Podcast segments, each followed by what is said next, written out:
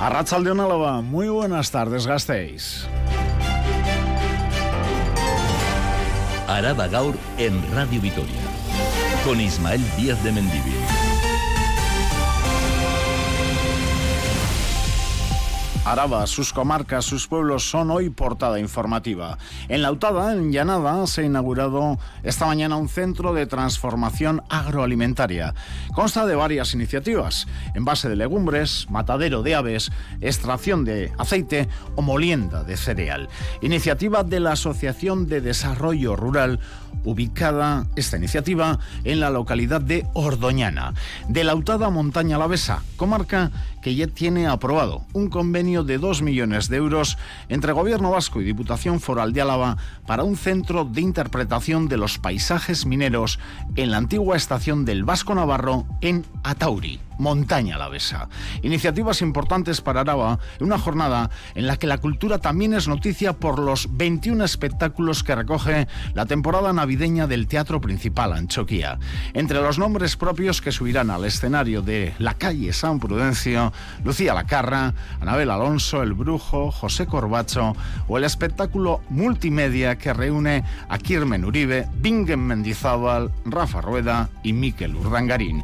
Y en deportes, Hoy juega Basconia frente al Barça en Euroliga y en el Buesa. Y vamos a estar allí, como no. Como estamos pendientes del sorteo de Copa del Rey, segunda eliminatoria para el Deportivo Alavés en Rafa Unguía.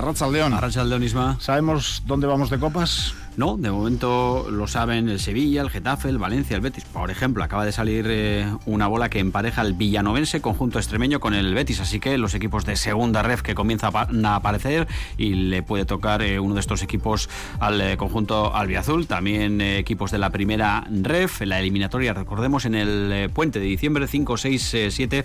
Muchas posibilidades de que sea miércoles. Enseguida conoceremos a quién se enfrenta el Deportivo Alavés en segunda ronda de Copa. Acaba de terminar el amistoso entre el eh, glorioso y Osasuna, empate a dos, sin extremis, eh, rescataba al menos eh, ese empate, no un punto porque es un partido amistoso, el conjunto albiazul con un gol de John Carricaburu, el otro del Deportivo Alavés lo ha marcado Osasuna en propia puerta y como dices, la gran cita de hoy, partidazo, Basconia-Barcelona por el 3 de 3 en Euroliga, veremos si Dusko Ivanovic recupera alguno de los tocados, parece que no.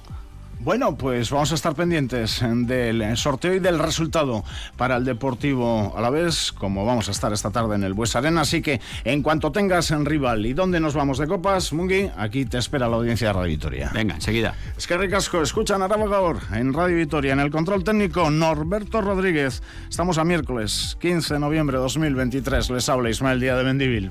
Araba Gaur.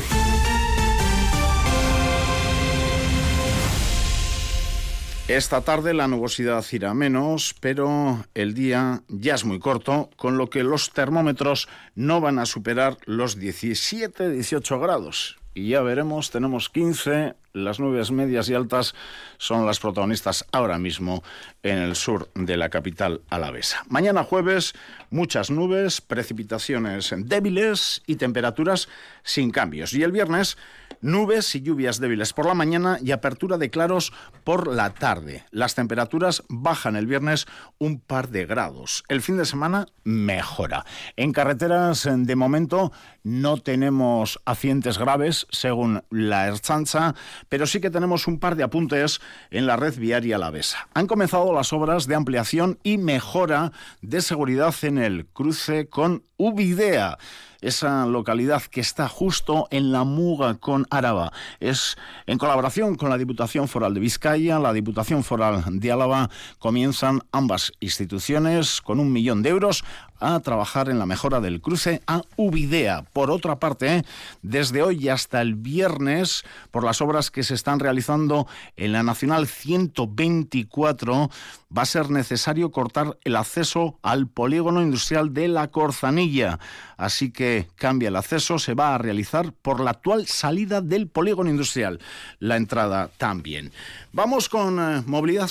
No dejamos la movilidad pero en el casco urbano de Vitoria-Gasteiz. Porque la Asociación Vecinal de Sansomendi ha comparecido esta mañana en el turno popular del Ayuntamiento Gasteiztarra y lo ha hecho para solicitar nuevas medidas de seguridad en el barrio, en la calle Paula Montal. Silvia Núñez. Actualmente hay pasos de cebra y el límite de velocidad es de 30 kilómetros por hora en esta calle, en Paula Montal, pero estas medidas no siempre son respetadas por los conductores. De hecho, el pasado mes de mayo fue atropellado en el paso de cebra un niño de 6 años. Es por ello que piden radares o badenes disuasorios para hacer más seguro el cruce, cercano además a dos centros escolares. La petición del portavoz vecinal José Valiente ha sido bien recibida por el concejal de tráfico Iñaki Gurtubay. Escuchamos a ambos. Solo pedimos la colocación de badenes, radares, alguna medida para que esto no suceda, para que los pasos de peatones sean lo más seguros para todos y en especial para los niños. Solo pedimos seguridad para poder ir al colegio sin miedo a más atropellos. Asumo la petición de la Asociación de Vecinos. Desde el Servicio de Tráfico vamos a analizar expresamente esta calle, vamos a analizar las posibles medidas de seguridad que podamos implementar para mejorarlo y no se preocupen que en la medida que podamos vamos a intentar mejorar la seguridad en esta calle. Hemos escuchado estas declaraciones en la Comisión de Tráfico, donde EH Bildu ha trasladado una petición al Gobierno municipal que habilite una zona de carga y descarga en la calle Juntas Generales, en Lacua. Es una reclamación de los comerciantes de la zona que lamentan que los repartidores que les llevan la mercancía se ven obligados a aparcar en la acera. Cerramos el capítulo de movilidad recordándoles que ayer Radio Vitoria estuvo junto al medio centenar de personas reunidas en la primera sesión del proceso participativo para definir qué condiciones de limitación al tráfico va a tener la futura zona de bajas emisiones. Si van a poder entrar vehículos de familiares, si no, los gremios para obras. Bueno, Radio Victoria estará pendiente el próximo 28 de noviembre de futuras novedades porque en esa jornada, en concreto en Monte Hermoso, se intentará dar con consensos en cuanto a las restricciones. Allí estará un día más Radio Victoria presente. Y Rafa Unguía ha vuelto al estudio central de Radio Victoria. Eso significa que ya sabemos dónde nos vamos de Copa. Mungi, de nuevo a Racha León. A Racha León, pues a Cataluña, ante el Terrassa. Se lo va a jugar el Deportivo Alavés, esa segunda eliminatoria de Copa del Rey. Es muy probable que lo haga el eh, miércoles día 6, porque sus partidos de, Liga así lo indican. El descanso necesario entre un partido de Liga y el del eh, fin de semana. Así que en el Olympic de Terrassa jugará el Deportivo Alavés, un equipo que ha eliminado en la anterior ronda al Albacete con un gol en los últimos minutos, así que un equipo que va a recibir con los brazos abiertos a un conjunto de primera. El premio, el viaje no es complicado para el conjunto albiazul, así que oportunidad de estar. Ya los siguientes serán los eh, octavos de final, si se supera esta eliminatoria de 16 avos. Perfecto, Mungi. La ultimísima hora en el capítulo deportivo, más detalles a partir de las dos y cuarto. El Deportivo a la vez que ha entrado entre la movilidad y los árboles. El Ayuntamiento de la capital ha explicado esta mañana la tala de árboles llevada a cabo en la calle Adriano VI. Fue a principios de noviembre, durante el episodio de fuertes vientos que afectó Silvia a la ciudad. En total, 29 ejemplares de servales tuvieron que ser retirados porque presentaban riesgo de caída y rotura y suponían un peligro para los peatones y los vehículos. Según ha explicado esta mañana la concejala de Espacio Público, Beatriz Artolazábal, todos ellos presentaban un problema generado, al parecer, desde su procedencia en el vivero. Trata del llamado movimiento radicular basal, que impide su correcto enraizamiento y que llevó a los árboles a perder su anclaje durante los días de fuertes vientos. Desde el Servicio de Paisaje Urbano se estudió la posibilidad de mantenerlos, pero se llegó a la conclusión de que esta patología no tenía solución. Es por ello que se procedió a su tala. En estos momentos se está estudiando qué especies son más adecuadas para su sustitución, teniendo en cuenta nuevos criterios de adaptación al cambio climático y para evitar el llamado efecto isla de calor. Se plantarán los nuevos ejemplares este mismo invierno. Beatriz Artolazábal. Estos árboles se encontraban alineados de la calle Serafín de Ajuria y Tomás de Alfaro. Fue necesaria la eliminación inmediata ya que suponían un peligro para la seguridad de las personas, pudiendo ocasionar también daños en los coches allí aparcados. Se retiraron los 29 árboles y sí lo que estamos haciendo es analizando ya las mejores opciones para reponer los ejemplares retirados.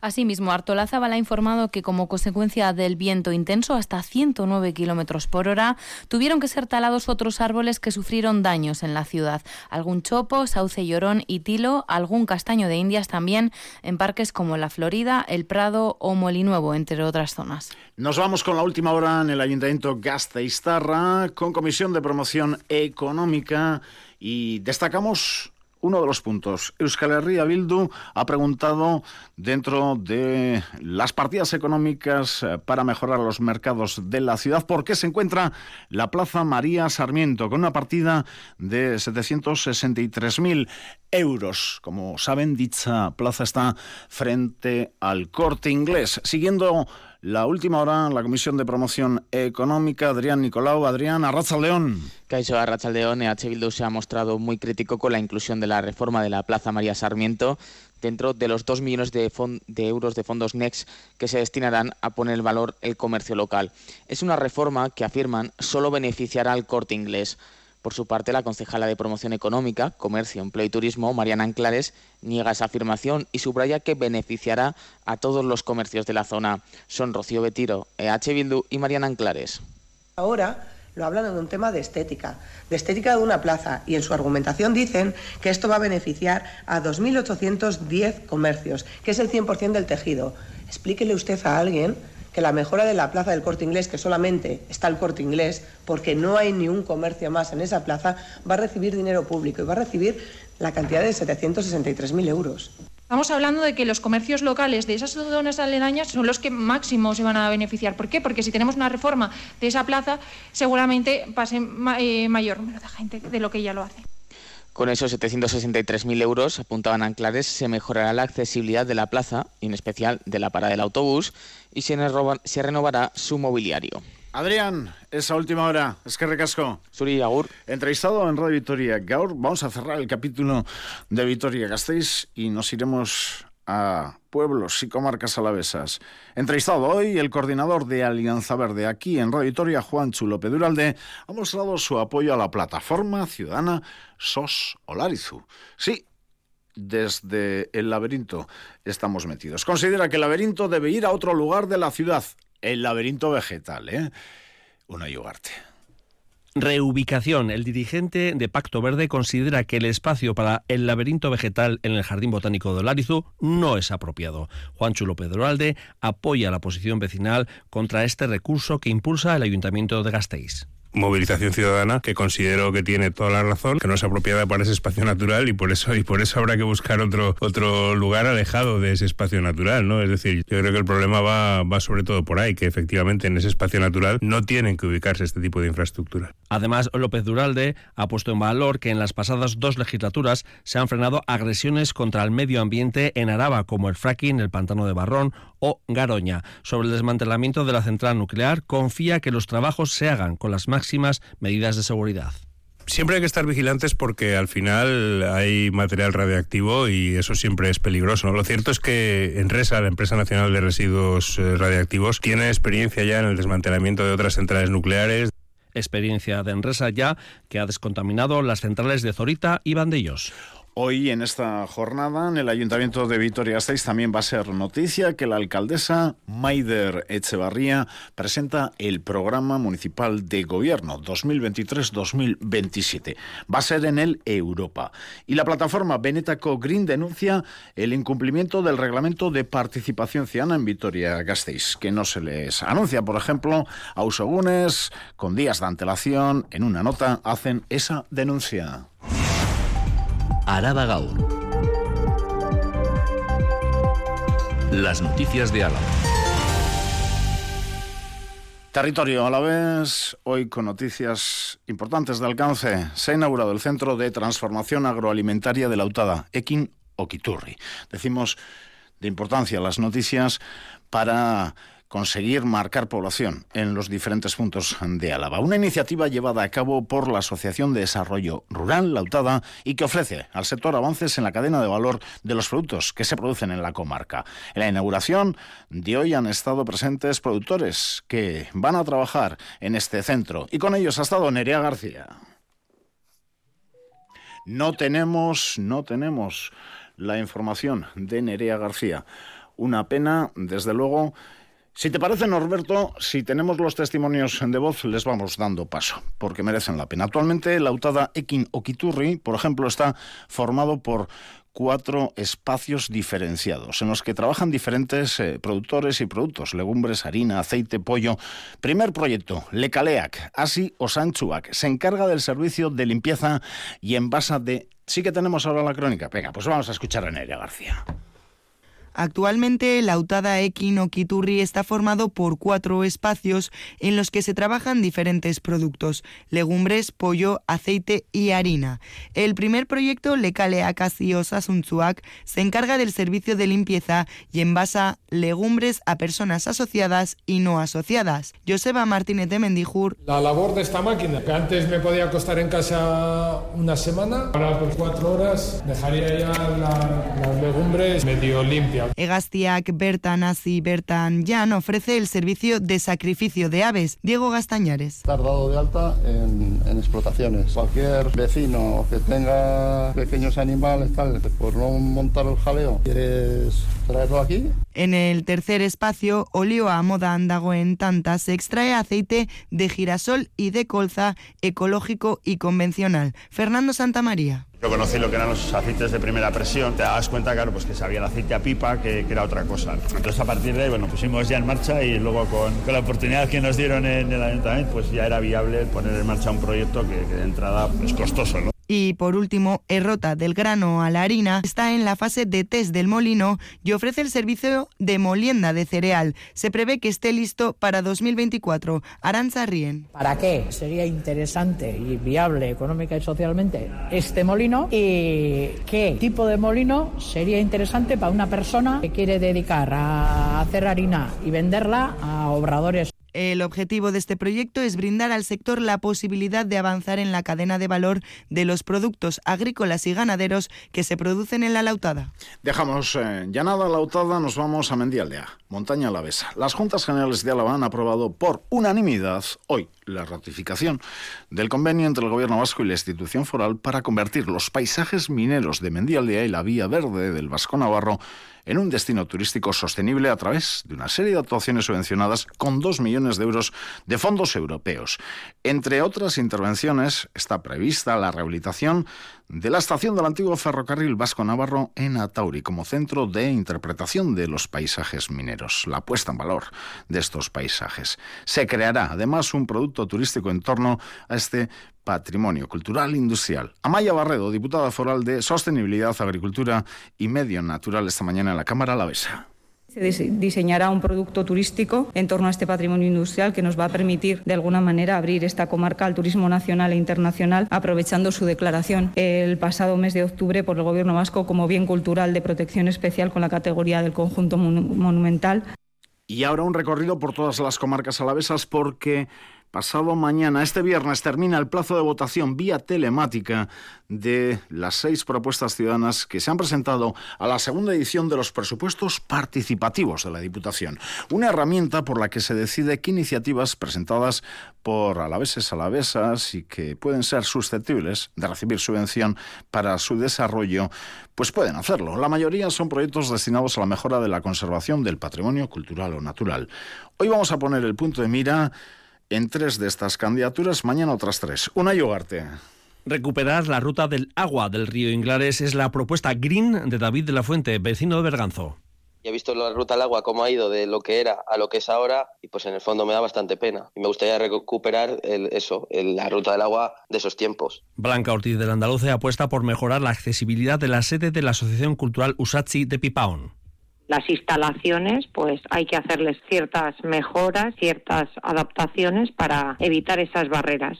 Y Chuchi Muro quiere sacar a la luz el antiguo molino trujal de la Puebla de la Barca oculto bajo el puente sobre el Ebro encantado de colaborar. Yo no quiero más que colaborar y darlo a conocer. No hay ninguna otra pretensión más que que sea para el pueblo y que, y que quede constancia de ello. Tres iniciativas particulares de tres alaveses que ahora están de campaña de captación de votos, pero que están sorprendidos por el eco que está teniendo su iniciativa en el pueblo, aunque no salga adelante. Hay mucha gente ahora que al oír hablar de él y esto, pues que está prestando una atención por la gente joven, ¿no? Que me están ayudando mucho a publicitarlo y a conseguir votos y esto y al final también están ayudando en el proyecto y diciendo mis ideas. Es una propuesta particular, pero estoy recibiendo bastante ayuda. Hasta el viernes se puede votar de forma telemática a través de la página irequia.araba.eus. Ojo, que no todos podemos. Nos lo cuenta Blanca Ortiz del Andaluce solamente pueden votar todos los empadronados dentro del territorio histórico de Álava, excepto en Vitoria-Gasteiz. La semana que viene sabremos los proyectos que salen adelante. En juego, más de 150.000 euros por cuadrilla. Y terminamos en Ayaraldea, porque el gobierno vasco ha publicado dos concursos de iniciativas empresariales para impulsar la economía y empleo en Ayaraldea. Falta hace. Y la convocatoria está dirigida a personas emprendedoras o que forman parte de una pequeña empresa con un proyecto de negocio en el ámbito del sector primario, el medio rural o la industria alimentaria. En la línea, por ejemplo, de lo que escuchábamos desde Lautada. Algo más de un millón de euros para estos dos eh, concursos. El gobierno foral, volvemos al Pleno, ya no cuenta, como saben, con mayoría absoluta, al Pleno de Juntas Generales. Y eso en los plenos de juntas empieza a notarse. De los cinco asuntos que se han tratado hoy, el resultado de la votación en tres de ellos ha sido empate. 25 a favor de los grupos de la oposición y de sus planteamientos y 25 en contra del equipo de gobierno. Y es que si los grupos de la oposición llegan a un acuerdo, suman mayoría. Lo que ha sucedido hoy es que un juntero, un procurador de H. Bildu, Gustavo Fernández de Villate, presidente de la Asociación de Desarrollo Rural de la UTADA, no ha estado en la votación, no ha podido votar porque no se encontraba en el Pleno, estaba en la inauguración del centro, que es noticia hoy en Ordoñana. No han podido así sumar más sí es que no es. Ese empate, salvo sorpresas, se va a resolver en el próximo pleno gracias al acuerdo al que han llegado la oposición. La Diputación pondrá en marcha un plan foral de salud mental y prevención del suicidio en sus servicios y recursos a iniciativa del Carrequín Podemos. Y también va a estudiar un nuevo modelo de financiación para la prestación de los servicios sociales de base por parte de las cuadrillas para que la partida económica sea suficiente y no llegue con retraso. Además, las juntas han decidido también abrir el debate para modificar tres impuestos, el IBI, el de actividades económicas y el de vehículos. Estos dos últimos asuntos han sido a iniciativa de H. Bildu. Esto es Araba Gaur, con Ismael Díaz de Mendivil.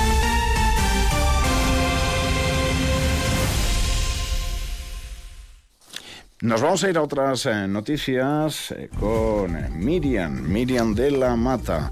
Y vamos con esos titulares de otras noticias. El gobierno vasco trabaja para rescindir el contrato con Ser Unión en varios centros escolares de la zona rural alavesa. Tras dos expedientes graves en la Icastola de Icasvidea en Durana, el gobierno vasco llevará a rescisión el contrato de la empresa de catering Serunión en Icasvidea y en la Icastola de Hernán. Y de momento queda excluido otro lote en el que están otros ocho centros alaveses. Desde la Federación de Padres y Madres de la Escuela Pública Vasca reclaman que el contrato se rompa en todos los centros en los que la empresa presta servicio. Lourdes Imaz es su portavoz. El departamento considera que se puede rescindir el contrato de dos centros, lo lógico es que esa empresa no siga trabajando en los centros públicos, ¿no? Pues si entiende el departamento que se puede rescindir el contrato, pues sea para todos los centros que operan con esta empresa, lógicamente.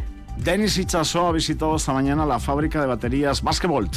La empresa pionera en el sector de la automoción ubicada en el Parque Tecnológico de Miñano tiene el apoyo del gobierno ya que se trata de una de las empresas que apuesta por la innovación y la descarbonización de la economía. Ha recibido una subvención de más de 14 millones y medio por parte del Ministerio de Ciencia e Innovación el vehículo está eh, sufriendo enormes transformaciones eh, en, el contexto de la descarbonización de la economía y del transporte y ello va a requerir cambios tecnológicos de enorme envergadura. Ahí es donde se sitúa el, ambicioso proyecto de Basquebolt, que como digo cuenta con el apoyo del Gobierno de España, que hoy hemos podido conocer en la visita el Hospital Santiago habilita de nuevo su puerta de acceso por la calle La Paz. Desde hoy contará con dos entradas de acceso al hospital para facilitar el flujo de personas. Pacientes, personas usuarias y profesionales podrán acceder por esta puerta con la debida documentación. Y además eh, les eh, contamos que el Observatorio de Derechos Sociales de Álava critica al Ayuntamiento por la gestión del padrón municipal. Hoy va a presentar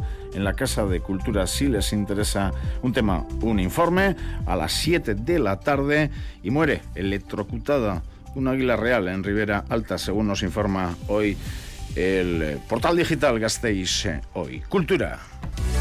Araba Cultura.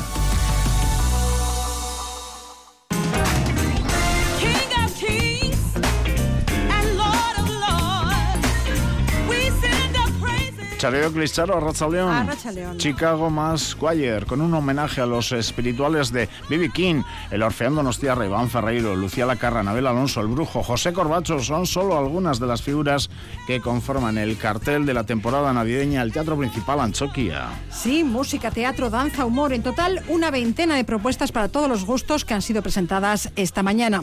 Asimismo, de cara al próximo año 2024, en el marco del ciclo flamenco del siglo XXI, se anuncia la presencia en la capital alavesa del guitarrista Tomatito, que presentará el espectáculo 50 años y Manolo Caracol. Todas las entradas se pondrán a la venta el 21 de noviembre en taquilla, por teléfono y online. Miriam de la Mata. El flamenco, la danza y el teatro, entre otros, serán los protagonistas de la programación navideña del teatro principal que comienza el 1 de diciembre. Con un total de 21 propuestas, son trabajos variados entre los que destacan los intérpretes Anabel Alonso y Rafael Álvarez el Brujo. Vuelve el gospel con Bebe King Spirituals, así como el humor de la mano de Corbacho y se recupera también el concierto de Navidad con el Orfeón Donostiarra. Le sigue el Festival Ainciña Folk Iván Ferreiro y cierra el año la compañía de danza Lucía Lacarra. En el resto de teatros hay dos propuestas. Bautismo, una experiencia inmersiva en el Beñate Chepare y la obra Lenguajes de la compañía Impulsos en el Félix Petites. Sonia Díaz de Corcuera, concejala de Cultura y Marta Monfort, responsable de la red de teatros. Formatos como la música, el flamenco, las propuestas familiares, el humor, los espectáculos en euskera y la danza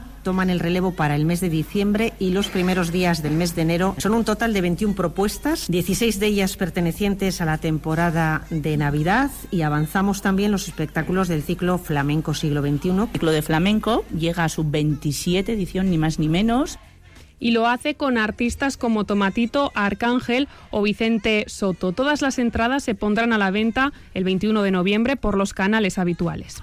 Y les hablamos ahora de una novedad literaria. Altarrio Antonio, Premio Nacional de Cómic, Sergio García, Premio Nacional de Ilustración y la colorista Lola Moral firman, tras tres años de trabajo, El cielo en la cabeza, una epopeya gráfica moderna con ecos de tragedia y realismo mágico, basada en una desafortunada verdad, la de los miles de inmigrantes africanos africanas rumbo a las costas de Europa. Altarriba García y Moral cuentan el viaje aterrador y sin retorno de un niño soldado congoleño por las bellas, traicioneras y mágicas tierras de África, en un trayecto cuya distancia no se mide en kilómetros, sino en horrores y en vidas humanas. Un periplo por África que es una denuncia de los abusos, violencia y explotación que ha sufrido y sigue sufriendo el continente negro. Una realidad que miramos de soslayo o que evitamos mirar porque nos raspa. Antonio Laltarriba la miramos un poco de soslayo o intentamos evitar mirarla porque en algún lugar de nosotros mismos sabemos que hay una parte de responsabilidad también en esta epopeya que ellos protagonizan que esa, esa explotación, ese estado de neocolonialismo, podríamos decir, esa, eh, eh, eh, son los que de alguna manera también sustentan nuestro confort. Y yo creo que es ahí donde nos raspa. El cielo en la cabeza, novela gráfica publicada por Norma Editorial, ya está a la venta. ¿Qué es la verdad? La comedia de los errores llega este viernes al teatro principal. Andrés Lima dirige esta comedia escrita por Shakespeare y con un elenco en el que destaca Pepón Nieto, que es también productor de este montaje. La obra es una coproducción del Festival Internacional de Teatro Clásico de Mérida y Mistologo. Es una obra de puro enredo y confusión. Dos gemelos emparentados con dos gemelas por error se emparejan con los gemelos que no son sus parejas, mientras sus gemelos auténticos se disfrazan de las gemelas para seducir a sus gemelos.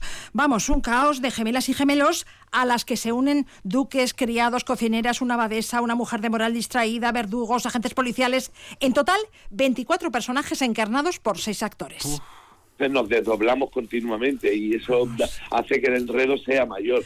Es casi como un vodevil con gemelos que son confundidos por sus hermanos.